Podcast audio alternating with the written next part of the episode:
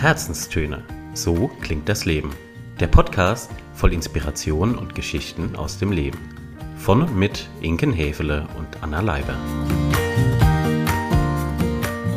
Wir sagen einen wunderschönen Sonntag und hallo ihr draußen zu einer neuen Folge unserer Herzenstöne.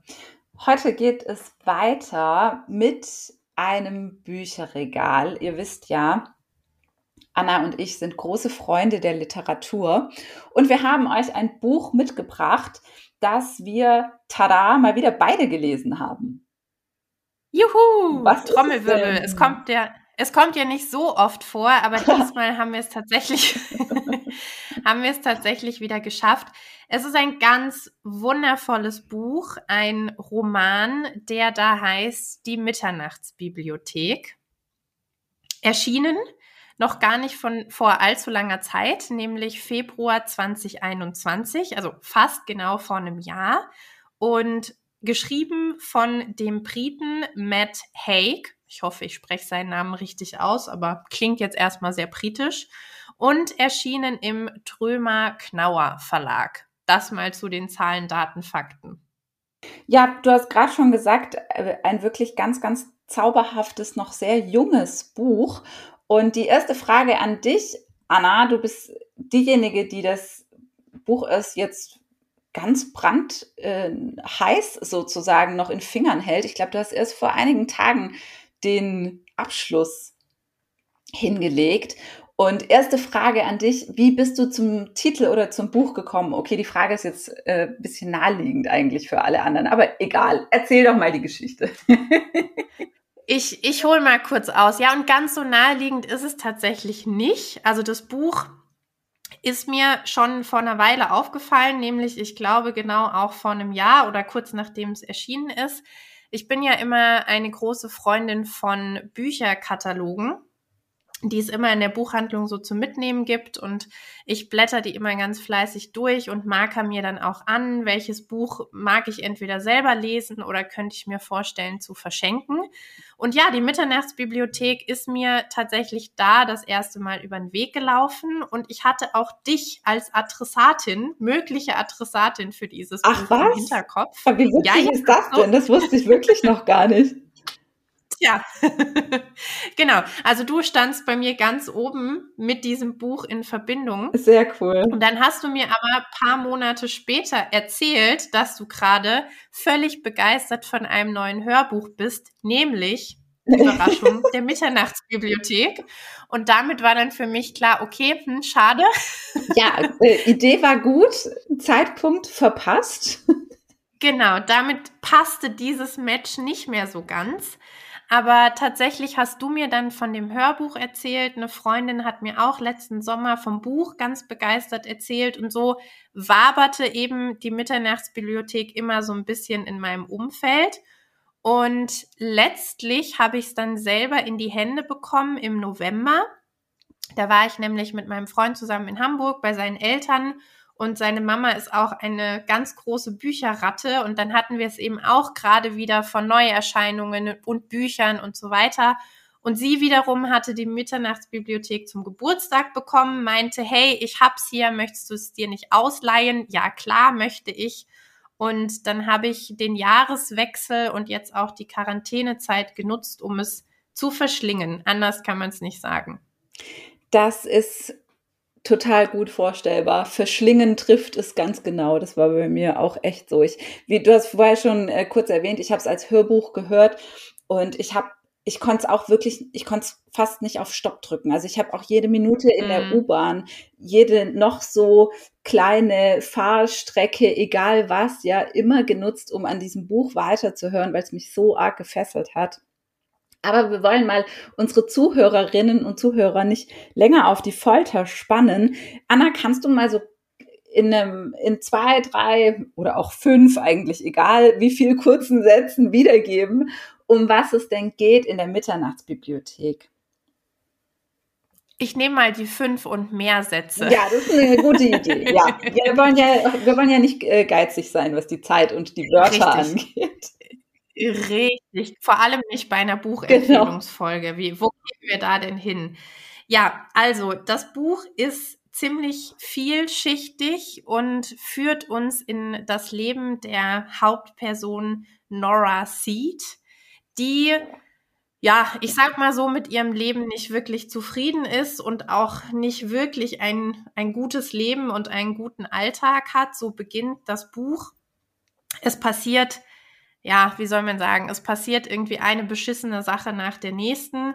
Ähm, sie wird im Job gekündigt, sie streitet sich mit Freunden, die Beziehung zu ihrem Bruder läuft nicht gut, dann stirbt zu guter Letzt noch ihre Katze. Also ja, alles in allem, es läuft nicht für sie. Und da sie eh schon einen Hang zum Traurigsein hat, zum das Leben eher schwarz als bunt sehen, beschließt sie dann auch tatsächlich, sich das Leben zu nehmen.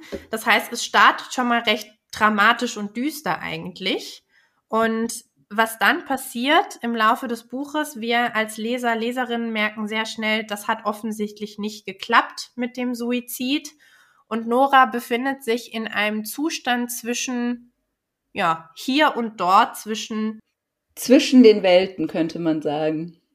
Zwischen den Welten. Und in, in genau dieser Zwischenphase gibt es für sie ganz offensichtlich die Mitternachtsbibliothek, ein Ort, an den sie dann kommt, wo sie auch von einer ganz zauberhaften und liebenswerten Bibliothekarin, Mrs. Elm, in Empfang genommen wird und sie hält sich dann erstmal in, in dieser Bibliothek auf und will überhaupt verstehen, was mache ich hier, wo bin ich hier, was passiert eigentlich gerade um mich rum, wer zum Teufel sind sie und was haben all diese Bücher hier um mich rum für eine Rolle. Die Fragen stellt man sich als Leserin ehrlicherweise auch, weil ne, im ersten Moment bist du noch bei einer, die versucht sich umzubringen, im nächsten Moment steht man mit in einer Bibliothek und denkt sich, hoppla, was denn hier los? Naja, und diese Mitternachtsbibliothek hat alle Lebensmöglichkeiten und Lebensentscheidungen von Nora gespeichert. In, wie sollte es anders sein, in einer Bibliothek in Buchform. Und Nora hat dann im Laufe des Buches die Möglichkeit, in all diese Optionen mal reinzuschauen. Hm. Also sie schlägt mit jedem neuen Buch im Prinzip eine neue Lebensmöglichkeit für sich auf. Es macht kurz Schwupps und sie ist in diesem anderen Leben zu Hause und lernt, okay, was wäre gewesen, wenn, wie hätte mein Leben eigentlich anders aussehen und verlaufen können. Und das ist, ja, einerseits super vielschichtig, andererseits auch extrem kreativ zu sehen, was denn alles hätte sein können. Und im Laufe des Buches, ohne jetzt zu viel zu verraten an der Stelle, erkennt dann Nora eigentlich immer mehr, was sie an ihrem ursprünglichen Leben, was ja am Anfang des Buches noch so ganz katastrophal und düster erschien, eigentlich geschätzt hat. Mhm. Ja. Ich habe wie ich das Buch damals gehört habe, mir ein äh, Zitat von der Bibliothekarin aufgeschrieben, weil ich fand, dass das äh, wahnsinnig gut ausdrückt, um was es im Wesenskern auch geht. Und das würde ich gerade mal kurz ähm, zur Hand nehmen. Sekunde. Ja, natürlich. Für Zitate sind wir immer ja, zu haben. Genau. Also Mrs. Elm sagt, jedes Leben umfasst Millionen von Entscheidungen, manche groß, manche klein. Doch jedes Mal, wenn man einer Entscheidung den Vorzug vor einer anderen gibt, dann verschiebt sich das Resultat. Es tritt eine irre, irre, irre, Scheißwort. Scheißwort. Scheißwort. Eine irreversible Veränderung ein, die wiederum zu weiteren Veränderungen führt. Und das war für mich so einprägsam, dieser, diese Textpassage, weil sie auch klar macht, dass im Grunde jeder von uns nur eine Entscheidung von einem anderen Leben entfernt ist. Aber jetzt driften wir ja schon so ein bisschen ab in die Frage, was hat das Buch eigentlich mit uns gemacht? Ich würde vorher lieber gerne noch mal kurz über den Autor sprechen wollen, Anna. Ja, sehr gerne. Du hast ja vorhin schon gesagt, ein Brite. Genau, ein, ein Brite steckt dahinter. Ein Brite mit dem Namen, wir hatten es ja vorhin schon, Matt Haig.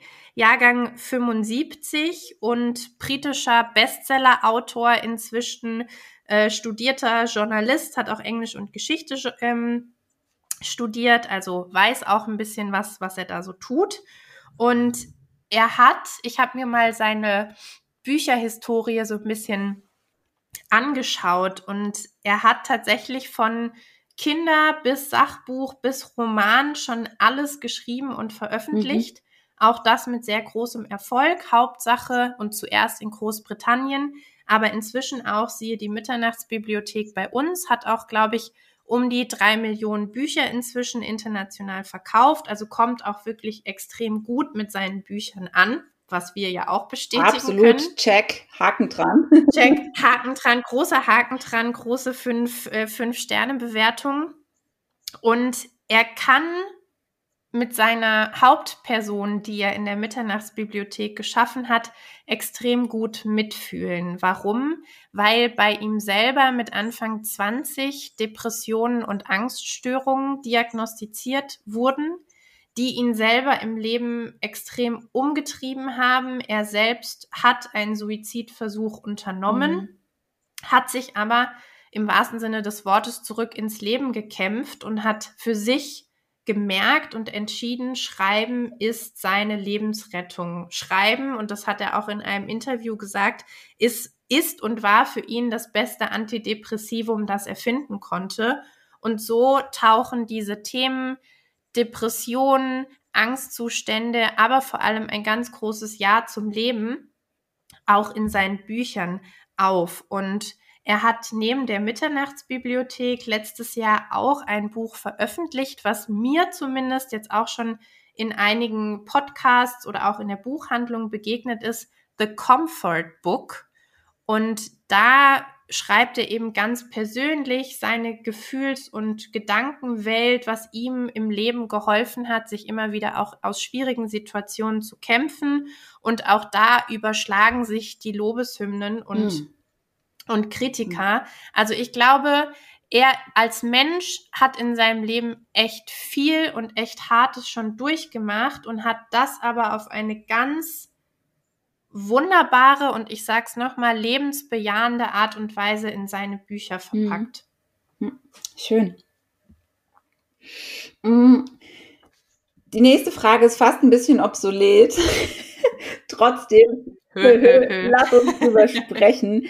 Hörbuch oder echtes Buch. Wir wissen jetzt schon, du hast es von deiner Schwiegermutter ins B sozusagen mitgenommen und ausgeliehen als Hardcover, nehme ich mal stark an, mit natürlich wundervollem äh, Coverbild. Das ist auch nochmal sehr erwähnenswert. Schon allein das macht mächtig Eindruck.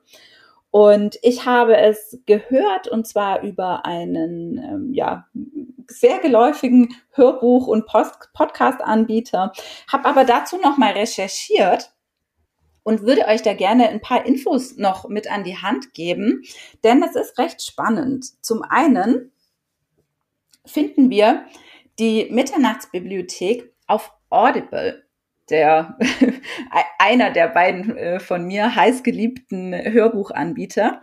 Und dort finden wir auch die ungekürzte Version. Das heißt, dort wird die Mitternachtsbibliothek in über acht Stunden, acht Stunden zwanzig ungefähr, von der großartigen Annette Frier gelesen. Und schon allein mhm. da geht mir ja das Herz auf. Annette Frier ist ohnehin, finde ich, eine sehr äh, bewundernswerte und inspirierende Frau, die wir hier so bei uns im, in den deutschen Gefilden haben. Und sie liest, sie liest das mit einer absoluten Tiefe und also äh, es passt wie Faust aufs Auge einfach, ja. Und dann haben wir die Mitternachtsbibliothek, also eigentlich finden wir sie überall, um das mal gleich vorwegzuschieben. Wir finden sie nämlich auch auf Bookbeat. Dort dem anderen, dem anderen von A zu B. Dem anderen heißgeliebten Hörbuchanbieter. Also es gibt ja, es gibt ja schon sehr verrückte Menschen auf dieser Welt. Ja, es gibt welche, denen reicht nicht ein Hörbuchanbieter. Nein, die brauchen gleich zwei parallel. Ich möchte jetzt keine Namen nennen und auch keine Geständnisse ablegen an der Stelle. Nichtsdestotrotz auf Bookbeat finden wir die Mitternachtsbibliothek in einer gekürzten Version und zwar mit sechs Stunden 40 auch gelesen von Annette Frier, aber eben in einer etwas schmaleren Spur und diese gekürzt, nee, das stimmt gar nicht. Ich glaube, auf Spotify ist es sogar die ungekürzte Version. Also für all diejenigen, die sonst vielleicht auch nicht so die Hörbuchhörer sind, für euch besteht hier jetzt wirklich die Option, das auch mal ganz easy peasy kostenfrei auszuprobieren und euch einfach die Mitternachtsbibliothek auf Spotify mal anzuhören. Die gibt es dort wirklich als Playlist voll zugänglich und ich kann es einfach nur empfehlen. Ist ja auch mega. Also ich habe das jetzt schon ein paar Mal tatsächlich entweder gehört oder selbst entdeckt, dass auch auf Spotify einige Dinge jetzt frei zugänglich sind und auch spannend, dass es zwei unterschiedliche Versionen gibt. Also dadurch, dass ich das Buch ja jetzt noch so wirklich sehr präsent habe und hätte ich jetzt viel Zeit, dann würde mich es wirklich extrem interessieren, was sie rausgelassen ja. haben von der einen zur anderen ja, Version. Mich auch total. Vor allem, weil da ja anderthalb Spannend. Stunden fast äh, Material fehlen. Ja, also was, was haben die wohl weggelassen? Aber äh, das werden wir wahrscheinlich nicht rausfinden. Außer wir haben wirklich mal sehr, sehr, sehr viel Zeit. Anna, wir machen ja meistens oder immer, um genau zu sein, auch eine kleine Passage. Und mhm. weil du diejenige bist, die noch warme Finger sozusagen vom Seitenumblättern hat, darfst du oder hast du für uns eine Stelle rausgesucht, die du jetzt auch zum Besten geben wirst? Sehr gerne. Ich freue mich. Ich will zu dieser Textstelle eigentlich gar nicht so viel verraten. Vor allem nicht, wann sie im Buch auftaucht. Du wirst wahrscheinlich gleich schmunzeln und mir denken, ah ja, ich weiß Bescheid. Ähm, aber ich fand sie so schön und sie hat für mich nochmal auch tatsächlich so diesen, diesen philosophischen und tiefen Aspekt dieses Buchs zusammengefasst. Und es ist auch zugegebenermaßen die Textstelle, die mir selber nach dem Lesen noch so durch den Kopf gegangen ist. So, ich glaube, das reicht ja, als. die Messlatte liegt hoch.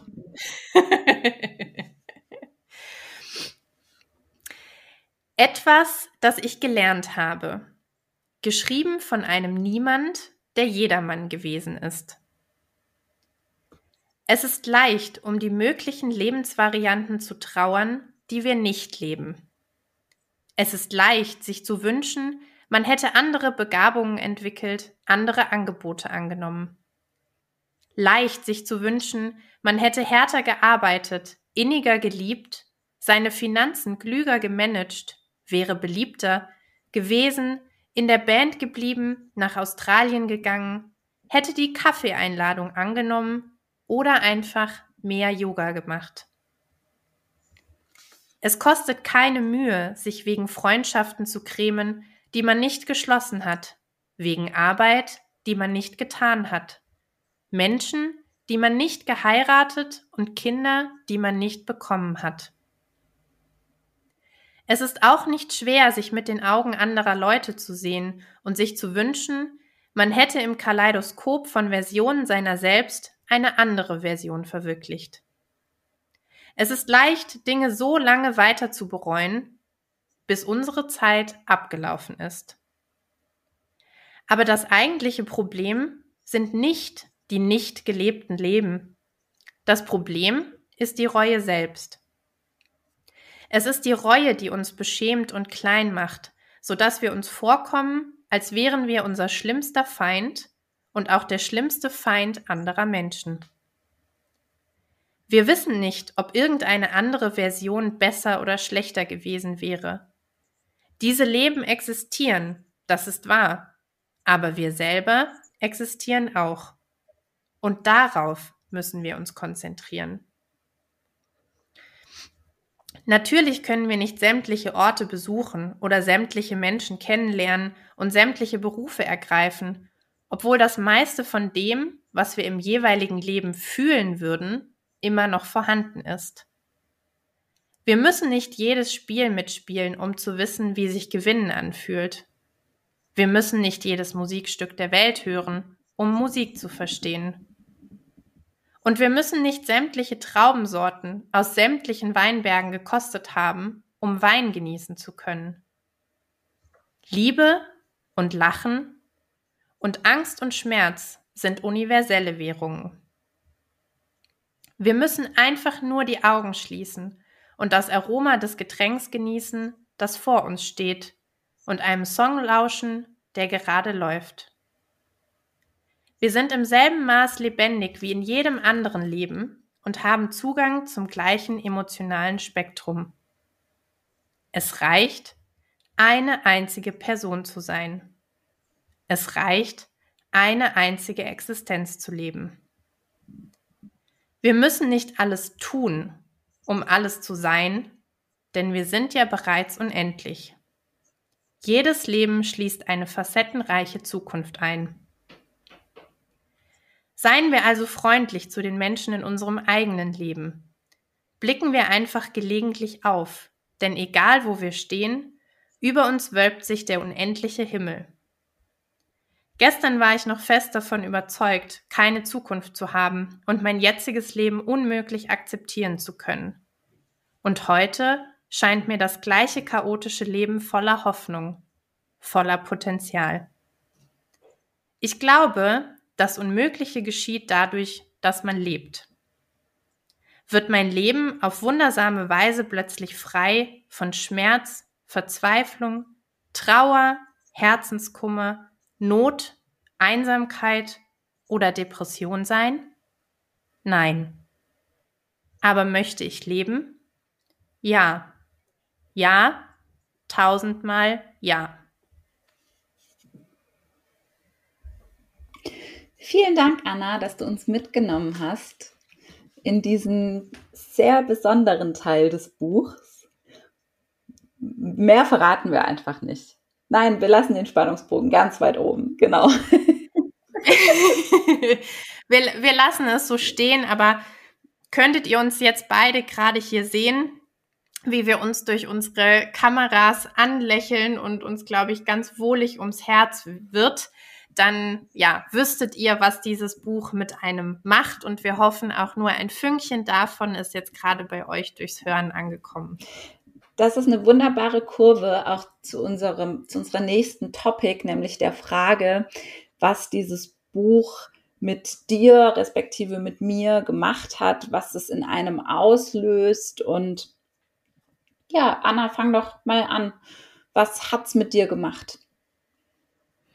Bei mir ist es ja tatsächlich noch nicht so lange her, dass ich das Buch zu, wirklich brühwarm, dass ich das Buch zugeklappt habe. Und auch dazu noch eine kleine Anekdote.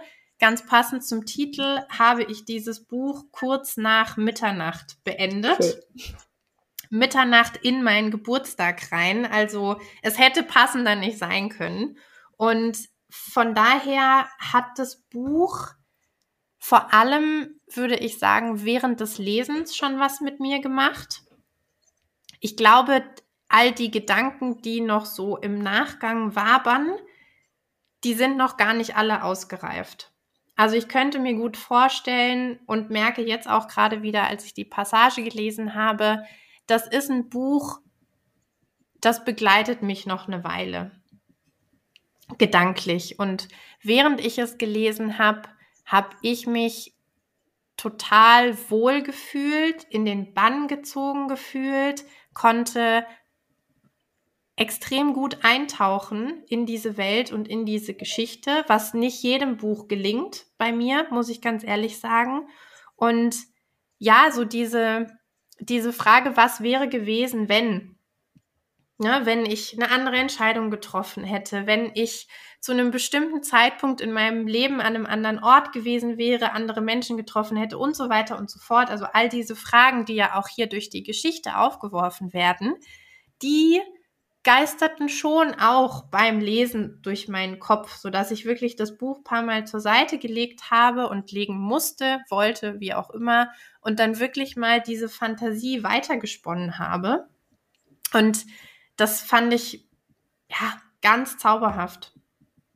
ganz zauberhaft. Wie ging es denn dir? Oder wie geht's dir jetzt, wo wir wieder drüber sprechen? Mhm. Also für mich hat das Buch einfach noch mal ganz viel so Tiefe und Inhalt mitgegeben, wenn es um das Thema Entscheidungen geht. Und das ist ja eh ein Punkt, in dem, also über, in dem ich mich gut und gerne bewege. Ich finde, Entscheidungen sind was Tolles. Also viele Menschen haben davor so ein grauen bisschen, ja, ich muss mich jetzt entscheiden, gehe ich nach links oder nach rechts.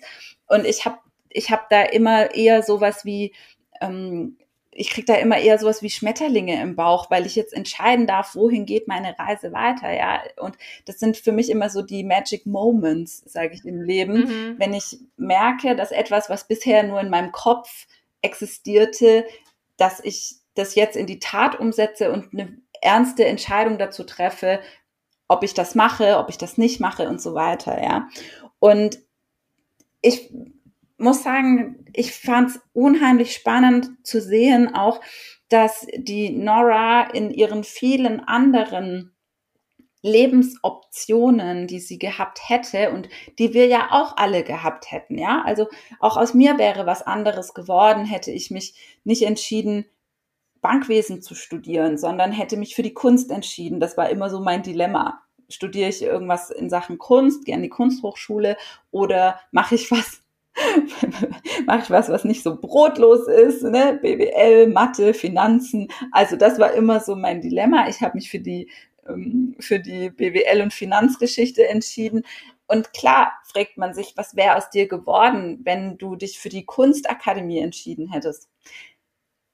Und im nächsten Moment geht mir dann aber schon wieder durch den Kopf, ja, die Frage ist obsolet, weil ich werde es nie wissen. Und jetzt Zeit da rein zu investieren, darüber nachzudenken und dem nachzuhangeln, das ergibt in meiner Lebensrealität immer nur bedingt Sinn. Also ich hänge schon auch gerne mal irgendwie so Ideen und Visionen nach und so weiter, aber dann viel lieber mit einer Zukunftsperspektive, weniger mit einer Vergangenheitsperspektive. Und das hat mir dieses Buch nochmal sehr deutlich gezeigt, dass es auch nie zu spät ist, in seinem jetzigen auf seinem jetzigen Weg, ja, man kann, man kann sich das ja vorstellen wie so ein Baum, der sich unendlich tausendmal verästelt, dann je weiter oben man dann in der Krone sozusagen ankommt. Und dass es nie zu spät ist, einfach auch nochmal die Richtung zu ändern. Dass es nie zu spät ist, eine Entscheidung zu treffen, die mich jetzt nicht auf dem geradeaus Lehrpfad, ne, Bilderbuch, Lebenslauf entlang bringt, sondern die jetzt einfach mal eine Kurve ist oder ein Looping oder ich drehe mich auch gerne mal im Kreis, ja, auch das kann ja vorkommen. Und da fand ich, ist die ganze Geschichte, dadurch, dass sie sich ja am Ende zum Positiven auflöst und Nora merkt, dass ihr Leben ihr Leben ist und nicht die vielen anderen Optionen, fand ich das irre heilsam, so um für sich einfach sagen zu können, ja, so ist es und es ist ganz arg gut, dass es so ist. Und ich finde dazu ergänzend auch noch ein, ein Bild, was ich wahnsinnig stark fand und mir auch noch so durch den, durch den Kopf jetzt gegeistert ist die Tage. Es wird ja auch ganz viel von Reue gesprochen. Und es gibt, ich glaube, das können wir an der Stelle schon verraten, auch ein Buch des Bereuens. Und dieses Buch des Bereuens spielt eine extrem große Rolle in all dem, was so in der Mitternachtsbibliothek auch passiert. Und das ist uns tatsächlich ja auch schon in anderen Büchern begegnet. Ne? Also denken wir an die Big Five for Life, denken wir an, was, was Sterbende am meisten bereuen. Ne? Da steckt es ja schon drin. Und dieser Aspekt hat mich wirklich mal dazu gebracht, mir selber zu überlegen, okay, habe ich denn dieses Buch auch? Ich glaube, wir alle haben dieses Buch. Bei manchen ist es eher so ähm, Ausmaß vielleicht dünnes Reklamheftchen und bei anderen mehr so mehrbändiger Brockhaus. Enzyklopädie. ja, genau. Erschlagen vom Buch des Bereuens. Und mir auch mal zu überlegen, was denn die Dinge sind, die bei mir da drin stehen sei es Entscheidungen, sei es gewisse Begegnungen, was auch immer, und damit dann aber auch für sich selber abzuschließen. Sei es, indem man den Kontakt zu gewissen Personen eben nochmal sucht oder sei es, dass man für sich selber einen, einen Strich drunter setzt, einen Haken dran, was auch immer da dann hilf, hilf und heilsam ist. Ähm, ja, das fand ich aber noch einen, ganz tollen Aspekt und zu sagen, okay, je weniger ich in diesem Buch drin stehen habe, desto mehr bin ich auch bei mir und in meinem Leben und in meiner, wie du so schön gesagt hast, Gegenwart und vor allem Zukunft. Ja. Wenn du ein Resümee ziehen musst, Anna, wie mhm. fällt's denn aus? Gut, die Begeisterung hat man, glaube ich, jetzt schon dezent rausgehört an der einen oder anderen Stelle. Für mich persönlich, und das habe ich auch gemerkt, jetzt nochmal in Vorbereitung auf heute, würde ich das Buch tatsächlich stellen auf eine, auf ein Regalbrett mit dem Café am Rande der Welt. Weil ich finde, das Buch hat eine eine ähnlich feine und kreative Art, um große Themen zu beschreiben. Es hat mich genauso fantasievoll abgeholt. Es gibt für mich genauso große Aha-Effekte und ich würde sogar so weit gehen und zu sagen, jeder, der sich irgendwie mal mit dem Thema Lebenssinn, Persönlichkeitsentwicklung, Entscheidungen, Reue und so beschäftigen will, aber halt nicht in einem schweren Sachbuch, sondern mehr auf so einer leichter daherkommenden Romanebene, dem und derjenigen würde ich das Buch immer empfehlen und ins Regal stellen.